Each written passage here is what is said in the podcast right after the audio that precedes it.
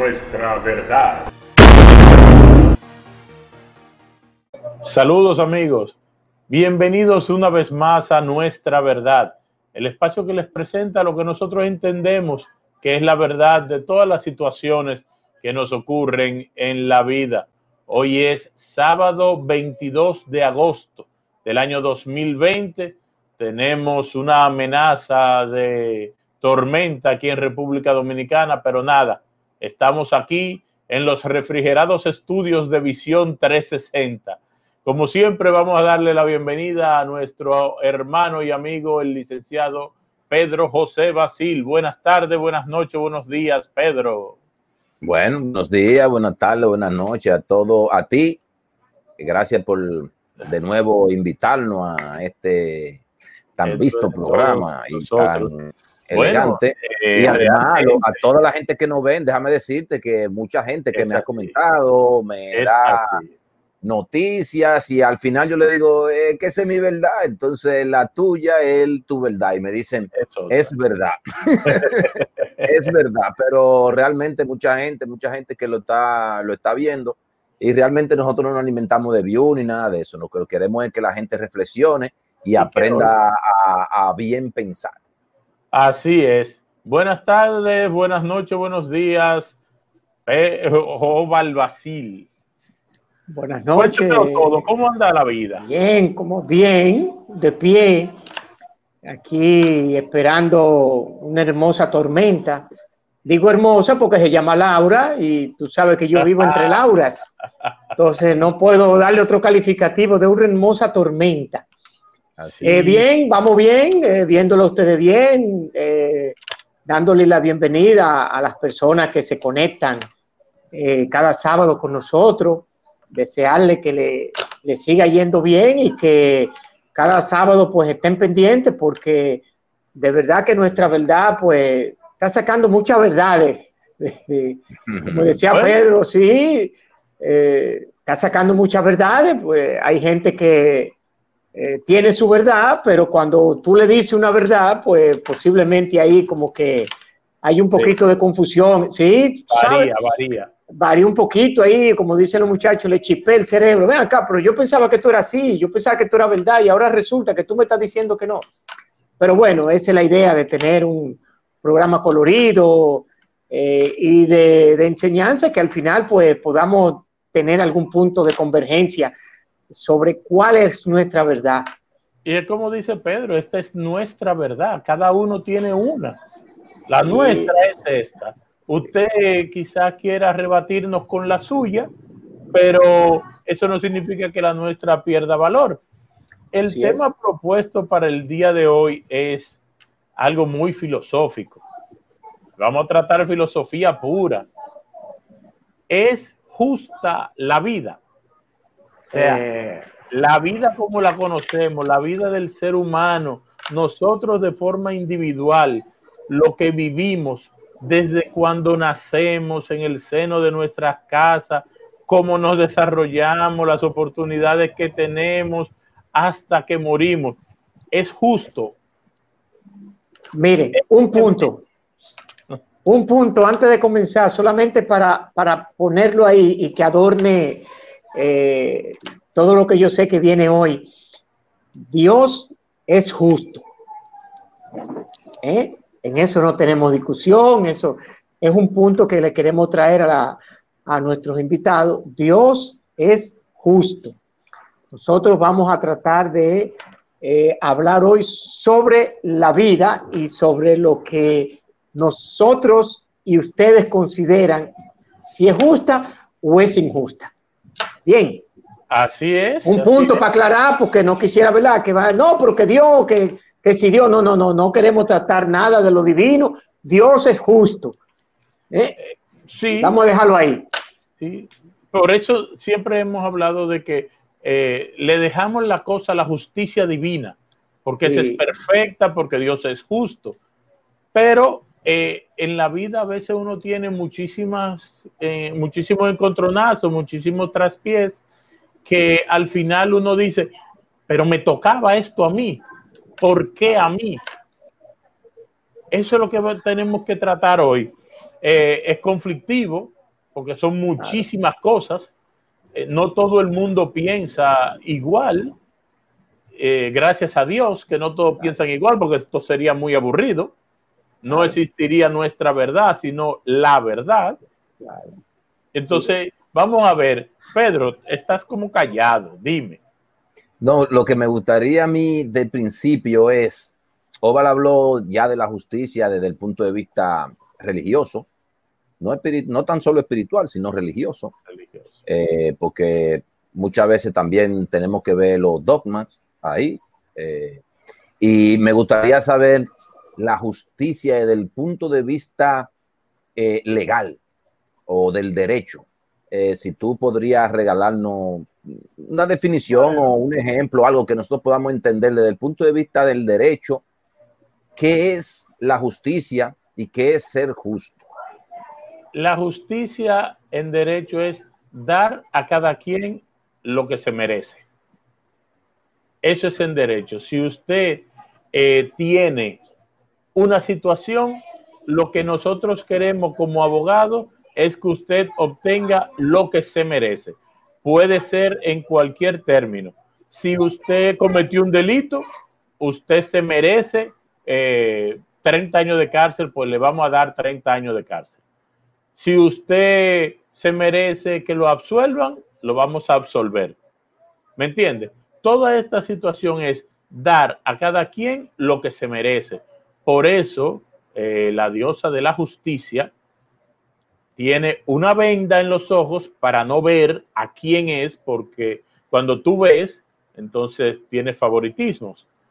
Pero al no ver, tú le vas a dar a cada quien lo que se merece. Una balanza que significa que vamos a tener, eh, si usted puso cinco, cinco va a pesar eso. Y tiene una espada. ¿Para qué? Para hacerla cumplir.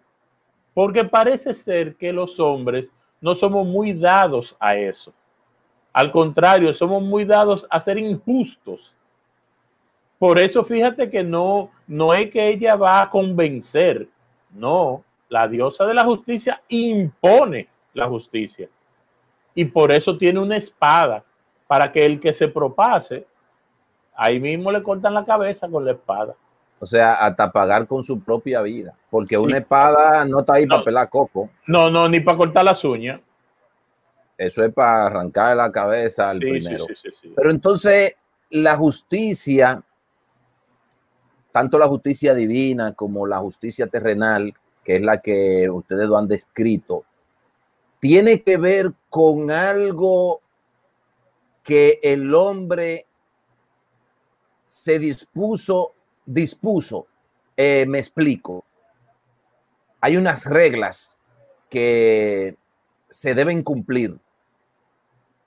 Si a partir de ahí, de esas reglas que se deben cumplir, entonces es que puedo medir la justicia.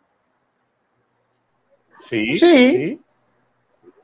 Inclusive, eh, lo justo o injusto va a depender de todo eso, o sea, los parámetros que se han establecido en la sociedad, los parámetros que yo personalmente me establezco para yo vivir mi vida, porque yo eh, eh, establezco unos parámetros, tengo una percepción de lo que yo entiendo en base a mis decisiones y del resultado que yo tengo. O sea, si el resultado posiblemente sea negativo, posiblemente yo entienda que la vida fue injusta conmigo. Si el resultado es positivo, ah, pero qué bien me fue. Entonces la vida es justa, pero todo va en función de lo que yo entiendo y de lo que yo he puesto como, como parámetros para definir cuándo la vida me injusta y cuándo me gusta. Ayer, por ejemplo, yo estaba hablando con una persona eh, y él decía, óyeme, pero que no es justo. Yo tengo seis años dando el todo por el todo en mi trabajo, haciendo de todo. Eh, no hago nada, no lo pido, eh, no pido aumento de sueldo. O sea, me, me limitaba a mi trabajo y haciendo mi trabajo en excelencia. Me cancelaron y pusieron a una persona por asunto político. Y en ese punto yo le pregunto a ustedes, él se está quejando porque no fue justa, vamos a ponerlo en el caso del tema, no fue justa la vida porque le quitaron un trabajo que él hacía en excelencia. Pero ese mismo empleo se lo están dando a una persona que tenía tres años esperando por un empleo y está diciéndole a la vida que la vida le ha sido, le ha aplicado justicia. Qué bueno que ya tengo un empleo que estaba por tres años esperando. Entonces, tráteme ese tema, o sea, cómo la vida es injusta para uno y a la vez el mismo escenario se vuelve justa para otro. Fíjate que hay un refrán, una, anécdota de eso. Eh, todo el mundo habla de la fiesta según le vaya si yo voy a la fiesta sin pareja, me consigo una muchacha en la fiesta, salgo después con esa muchacha, amanezco con esa muchacha, ella fue la que pagó el motel, yo regreso, güey, esa fue la mejor fiesta de la vida. Pero la persona que fue con esa muchacha a la fiesta no está pensando igual. Para mí la mejor fiesta, para él la peor. Él fue con una novia y salió vacío. Yo fui vacío y salí con una novia. ¿Me entiendes? Todo es dependiendo del cristal con que se mire. Justicia. Ya ahí hay otra cosa, ya ahí implica lo que Pedro dice. Parámetros. Tienen que haber parámetros para que haya injusticia. Porque si tú no sabes qué es lo que se te va a dar, pues tú no sabes si se te está dando. Por ejemplo, una persona que eh, se muere su papá y él eh, va a heredar una casa. Ese, él cree que está todo bien, él está heredando una casa de su padre, muy bien. Pero resulta que su papá tenía 25 casas. A él le están engañando con 24 casas, pero él está conforme. Él dice, la vida es justa. Después de tantos años heredo una casa. Pero usted lo están engañando con 24 porque no había parámetros, él no sabía. Entonces, eso es lo primero que hay que ver. La vida es justa, ok, pero en base a... Exacto.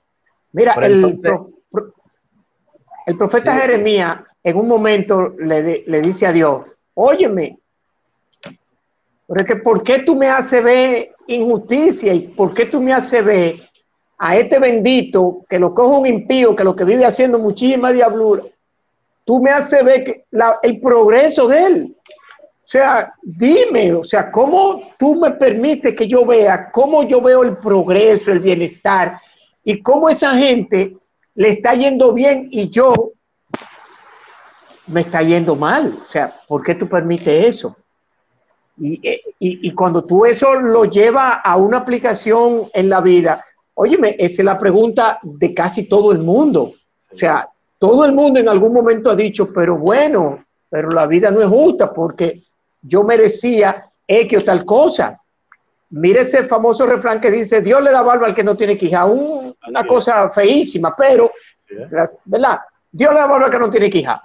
Eso fue una gente dolida porque estaba viendo cómo alguien estaba obteniendo algo que posiblemente él quería. Y él entendía que él era que lo merecía. Sí, sí. ¿Eh, Pedro? Eh, desde el punto de vista filosófico, tradúceme eso. No, porque, porque me gusta lo que estamos llevando, porque yo le dividí, yo estoy dividiendo en, mi mente, ¿verdad? Estoy viendo la cosa en dos, en una dualidad.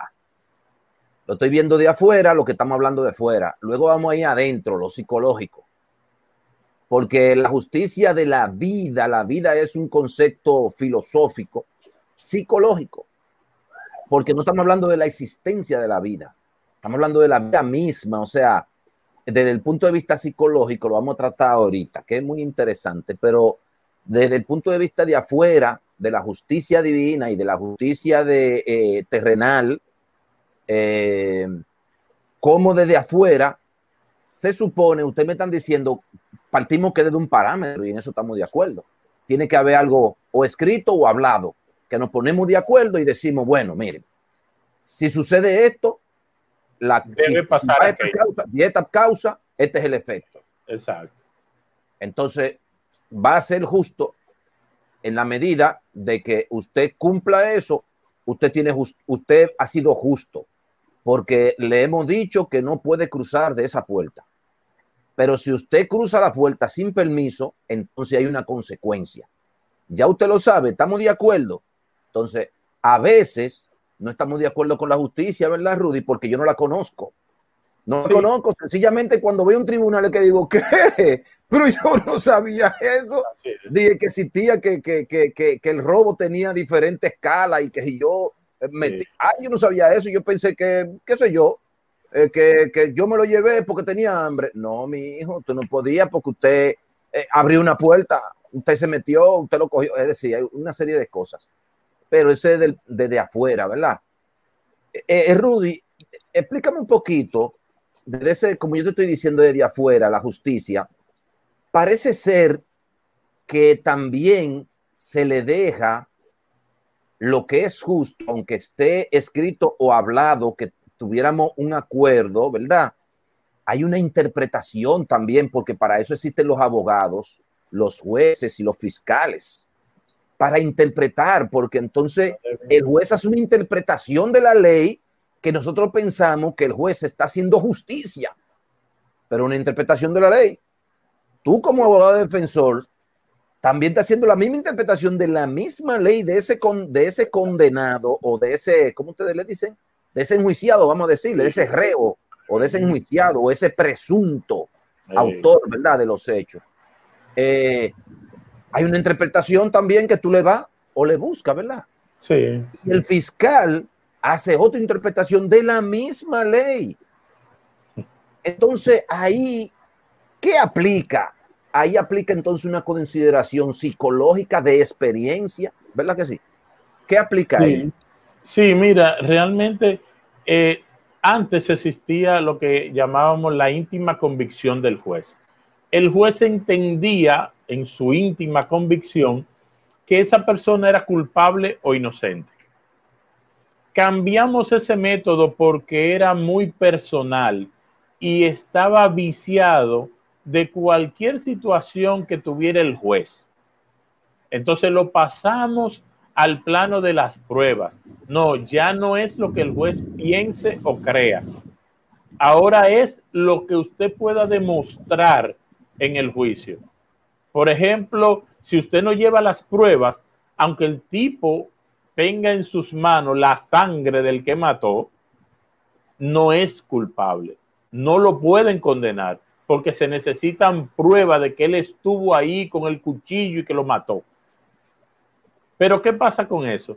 Que aún siendo así, la justicia del hombre siempre será defectuosa, porque es como tú dices, el abogado defensor va a ver el mismo artículo del Código Penal para defender a su defendido, valga la redundancia, el fiscal va a ver ese artículo para acusar a ese señor y por eso van donde un supuesto tercero imparcial, que es el juez, que conoce al dedillo ese, ese artículo y con las pruebas que cada uno aporte, él va a decir, estas pruebas son suficientes para yo condenar a este señor o para yo absolverlo.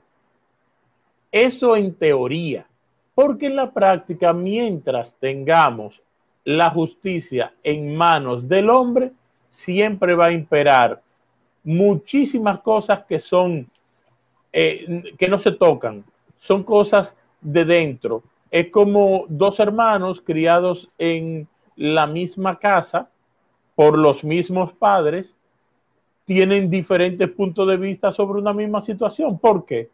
Porque son personas diferentes. Han, han, tenido las mismas experiencias, pero la ven desde punto de vista diferente. Eso nos pasa con la justicia. Desde el punto de vista religioso, se da algo que parecería una contradicción, pero Osvaldo es muy, muy sabio en esto, lo que yo voy a preguntar. Parece una contradicción. Eh, los cristianos dicen pecado, cuando hay alguien que hizo algo mal, ¿verdad? Diferente a ustedes los abogados que dicen que cometió un delito. Un delito. lo, eh, aquí no se dice delito, sino un pecado, porque eh, puede ser sanado, porque usted lo puede, Dios lo puede perdonar. pero Dios lo perdona a través de alguien, ya sea que lo perdone a través de lo que dice la Biblia, lo perdone a través de un ministro, no importa que sea de la religión que sea. Eh, quiere decir como que esa justicia también es condicionada, depende, porque también viene la mente o la experiencia de un ministro, sea quien sea, el que va, vamos a decir, como a enjuiciar a ese, esa pena de ese eh, pecador. Y entonces depende del hecho, viene la pena de Dios. Dios te perdona o Dios te castiga o te perdona. Pero también Dios te deja hacer las cosas para que tú aprendas. ¿Cómo, cómo, cómo, cómo manejar eso, Valdo, ahí? Eh, hay varias cosas ahí que se, varias cosas que pudiéramos separarla y tratarla eh, de manera individual, pero lo primero es que Dios es justo para perdonar los pecados del hombre. Jesucristo vino y pagó por todos los pecados, por el pecado, ¿verdad? Nosotros encontramos en Dios el perdón a través de Jesucristo. El único que puede eh, perdonar es a través de Jesucristo y Dios. O sea, el hombre que confiesa su pecado, Dios es justo para perdonarlo. Y punto. Dios es soberano, Él por su gracia y su misericordia te perdona el pecado y listo. Si Él te perdona el pecado, eso no puede ser objeto de discusión. Eh, tú puedes llegar eh, al lecho de muerte y si realmente tú puedes hacer un acto de confesión y Dios te perdona, usted se va libre. ¿eh? Eso no puede, no puede ser objeto de discusión. Dios no castiga. Dios no castiga, aunque vemos eh, muchos episodios en el Antiguo Testamento donde vemos que Dios, producto de la desobediencia del hombre, pues se produce el castigo, se produce muchísimas cosas pero Dios no castiga. El hombre tiene consecuencias por desobedecer la voluntad de Dios. Entonces, si tú haces lo malo, Dios no te está castigando. Usted hizo lo malo y usted tiene que sufrir la consecuencia por eso que usted, por ese, por ese error que cometió. Es así de sencillo. Entonces, no podemos culpar a Dios, eh, ni podemos decir que Dios castigó a alguien porque hizo tal cosa. Dios no funciona así ese eh, que se oye mucho, ese niño tuvo ese accidente porque desobedeció, desobedeció, a su mamá y Dios lo castigó. No, imposible, no puede. ¿Tú te imaginas que podamos medir a Dios que Dios le dio un castigo de quitarle la vida porque él desobedeció a su madre? No funciona. Él tuvo el accidente porque realmente desobedeció y hizo algo que estaba incorrecto. Y punto, pero. Entonces, mira, el tema de. Ah, Rudy, tú ibas a decir algo. Sí, eh, entonces, lo que pasa con eso, eh, es que es profundo el tema. Lo que pasa con eso entonces sería que, ¿por qué le pasan cosas malas a gente buena? O sea, porque exacto. Una niña, una niña de, de 3, 4 años que no conoce de nada, que, y, y entonces sufre una violación, la mutilan, la, la matan. Y, o sea, la maldad del hombre. La maldad del hombre. Porque iba a pasar la maldad. Que la maldad del hombre. Nosotros creemos que, mira, yo pensaba, hay muchas cosas que uno va abriendo los ojos a medida que los años pasan, ¿verdad? Eh, tú piensas que a ti, yo pensaba que a mí no, no, me pasaba nada. O sea, yo no me enfermaba ni nada. Y me han pasado episodios de enfermedad que yo digo, bueno, ¿por qué no? ¿Tú entiendes? Me pasó y me enfermé te pasan cosas, porque la vida es así. Sencillamente, la vida es así, pasan cosas. Ahora, ahí no estamos metiendo ya desde el punto de vista psicológico.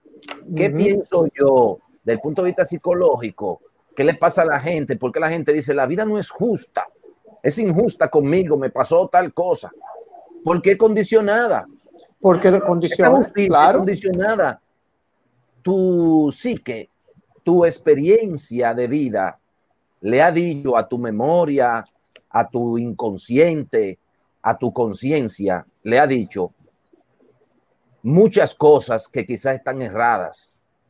Y por más que te perdonen y te digan que Dios te perdonó, si usted no asume eso, usted psicológicamente, usted no se perdona, usted no asume eso y usted eh, reacciona y dice, eso es verdad, y lo asume, y eso pasó, eso debió pasar, eh, ya ahora yo debo cambiarlo, no lo vuelvo a hacer, yo creo que vamos a cambiar de rumbo. Y entonces tú, cuando tú matas a una gente y te arrepientes de eso y dices, yo cometí ese error y yo no debía hacerlo porque realmente no debía estar en ese lugar. Yo no debía haber eh, hablado de esa forma. Eh, yo soy, parece que me subo de 0 a 10. Entonces tengo que aprender a controlarme eso y si no puedo, acudo a alguien que me ayude. Y entonces a partir de ahí, yo voy a ver de esa sanación, voy a ver que la vida no fue tan injusta. Claro. Ahora, veo que la vida es injusta o la vida no es justa, depende de mi experiencia. Porque hay gente que entienden que, oh, pero que sí. Mira, hay un cuento muy famoso de, un valle que ponen ahí a un, a un eh, eh, pastor, eh, ¿verdad? De una iglesia católica, un cura, ponen un ingeniero, ustedes quizás se lo saben, y ponen un médico y lo ponen a ver ese valle. Miren ese valle tan lindo. ¿Qué usted ve? Le preguntan al cura, dice el cura, bueno, yo veo aquí que yo puedo hacer una parroquia lindísima. Puedo aquí, mira, allí hago tal cosa. Y usted, el médico, ¿qué tú crees que vio el médico? Aquí hago una clínica, un hospital, y hago, pongo esto, aquí la emergencia, hizo todo en su mente, maravilloso. Y le preguntaron al ingeniero, ¿qué tú haces? Y dice, aquí yo hago una residencia, un residencial, pongo torres, algo de eso. Quiere decir que el mismo terreno, tres personas lo vieron desde un punto de vista diferente, pero no fue de un punto de vista diferente. ¿Tú sabes qué fue? Depende de, lo que querían y su experiencia. Eso desde el punto de vista psicológico. Para mí, la vida es justa, por lo que le estoy diciendo. Totalmente. Yo hice cosas y sé que eso tenían consecuencias. Mire, y cuando tú te ponías a pensarlo bien y a, y a integrar esa cosa en tu mente y a pensarla, tú te das cuenta de cosas que tú decías que eran injustas. Tú te das cuenta que sí, que es verdad, tú cometiste ese error y fue verdad, sí, fue culpa tuya. ¿Entiendes? Ustedes, han visto, nadie. ustedes han visto al coach Nick Bujivic, algo así es que él se llama. Nick, yo sé que, que le falta. No tiene ni brazo ni piernas. Y las dos piernas. O sea, no tiene extremidades. Y él es coach de. Eh, de vida, de vida, coach de vida. Coach de vida. Coach de vida, eso es lo que se llaman, coach de vida. Se Ese señor le está diciendo a la gente cómo ser feliz. Claro. Pero eso es increíble. Y, y, esa vida que él lleva no es ni la millonésima parte por lo que se queja el resto del mundo. Lo que pasa es que quizá la experiencia del desde chiquito, lo que él vio fue que a él lo mimaron y lo, y lo brincaron y le hicieron cosas, hasta que él salió y dijo, oh, ¿y qué tienen esta gente? ¿Y qué es eso que tiene esta gente? Y fue aprendiendo que eso eran brazos y que eso eran pies. Y bueno, cuando se dio cuenta, dijo, bueno, ellos tienen pie y brazo y yo no, pero yo hago muchísimas cosas que me gustan. De, parece que depende de tu experiencia, de donde tú estés colocado y tú aprendas y veas, porque yo te voy a decir una cosa, vamos a hablar claro. Un niño que nació a la orilla del río y que tú lo ves en esos reportajes dando brincos, huyendo atrás, muerto la risa atrás de una goma y una cosa, y, comiendo, y comiendo es una cosa que Dios mío, ay Dios, esa gente viviendo en esos sitios, en esa cosa. Ese niño se cría ahí y llega a tener 40 y 50 años y, cría familia y hace familia ahí, normal. ¿Por qué? Porque ese niño no salió de ahí quizá. Y cuando salía a la calle no veía que eso era justo, que Dios le diera un carro a una gente y a mí no me lo diera no le importaba sencillamente, porque su experiencia de vida era, mi ambiente es así. Y eso es lo que yo aprendí a vivir. Y en mi mente y en mi psicología estaba esa experiencia de vida. No me hacía falta. Lo que nunca he tenido. claro, cuando tú eres pobre, ¿verdad? O de escasos recursos, vamos a decir, porque la pobreza es un Minutos. Cuando tú eres de escasos recursos y te vas y te acompañas de personas, de amigos o de personas que tienen más poder adquisitivo de ti que tú, y tú comienzas a ver cosas en la casa de esos que no están en tu casa, ¿tú sabes qué te pasa? Te comienza un conflicto. Sí, sí. un conflicto en ti que le llaman complejos. Y tú llegas a tu casa, que llegas y tú lo has visto en la televisión, ¿verdad? Y lo hemos visto con personas que tú la crees que están bien. Tienen un complejo tan grande que se sienten inferiores de su misma casa. Llegan a odiar hasta a sus padres porque ¿por qué yo nací en estos padres pobres? ¿Por qué razón? Y le reclaman a su papá que porque él es pobre, porque mi amigo tiene tal cosa y yo no lo tengo. es decir, parece que eso es una condición, una condición, sentirse eh, que es justa o no la vida, es condicionada, condicionada a una vida de afuera, porque cuando tú vives una vida de adentro, tranquila, y tú te adentras y te conoces a ti mismo y tienes una vida eh, llevada, si quieres, a la cristiandad o, o, cualquier religión, vamos a decir, no importa qué religión, pero si tienes una vida espiritual, ¿verdad? Sana, y tú te sientes bien contigo mismo, no importa que yo vaya donde ti y tú tienes una piscina en tu garaje, yo la gozo y tú sabes, yo la gozo, la disfruto, no la envidio. Porque mi, mi vida en mi casa es diferente. Tú eres el que tiene la piscina y me invita, mira, la ve, ven para acá, vamos a bañarte. Y yo voy y la gozo, la disfruto, no la envidio. ¿Comprende? Entonces no pienso que la vida es injusta para mí, justa para ti. porque Rudy tiene una piscina? Entonces tú comienzas a pecar y eso es un pecado la envidia es un pecado. Entonces tú comienzas tu vida, comienza a tener un no sentido, un sin sentido, porque comienza, comienza a verle sentido más a la vida de afuera de otro y a desear cosas de otro y no ves la vida que llevas tú, que es rica, quizá riquísima, pero cuando tú ves otra gente, no tienen lo que tú tienes. Entonces, ¿es justa la vida? La, la vida es justa lo que la, vemos injusta somos nosotros porque apetecemos porque comparamos. Claro, cuando nos comparamos. Eso es la palabra. Cuando te Vuelvo a lo de, Vuelvo a lo de ahorita. Si Dios es justo, la vida es justa. No confundamos, miren algo antes de terminar, no podemos confundir procesos con injusticias. A veces creemos que son injusticias y simplemente son procesos que nos van a llevar luego al verdadero propósito, entonces no podemos confundir eso. No podemos tampoco anhelar y preocuparnos por lo que no tenemos, porque vamos a ver siempre la vida injusta. Disfrutar lo que tenemos es un problema de aceptación y de irnos preparando, ir entendiendo el proceso. Ya. Yo le voy a hacer la historia cortita de un amigo que lo vi llorando con lágrimas fuertes porque él había mandado a buscar un carro de una fábrica en Estados Unidos y el color que él seleccionó no era el mismo tono del color que vino. Oigan el privilegio que ese muchacho tenía de mandar él a hacer un vehículo con diseñado con lo que él quería y el tono del color que él quería no vino. Y él estaba llorando como que se le había muerto un familiar. Y él lo primero que dijo, no, es que no es justo esa gente. No es justo. déjeme, déjeme hacerle una anécdota para terminar rapidito, porque viene, y a mí nunca se me olvida, creo que le he hecho muchísima infinidad de veces, pero es bueno el tema. Eh, año 1990 yo trabajaba con una persona eh, sumamente rica, voy a evitar los nombres, pues, eh, sumamente rica. Y en ese momento de la gente que trabajaba su papá con Salvador, y muy próspero. Él llega un día al banco, yo era gerente de, operaciones y él estaba en la parte del sugerente del área de negocio. Él llega un día quillao, quillao, que la vida no es justa, que cómo le hacen eso, que yo cuánto, y no hablo con nadie. 8 de la mañana y pasan las horas, como a las 11, ya eh, la secretaria de la oficina era tía de él, hermana de su mamá y ya no aguantó y le dice, fulano, ven acá, óyeme, ¿qué es lo que te pasa? Adelante todo.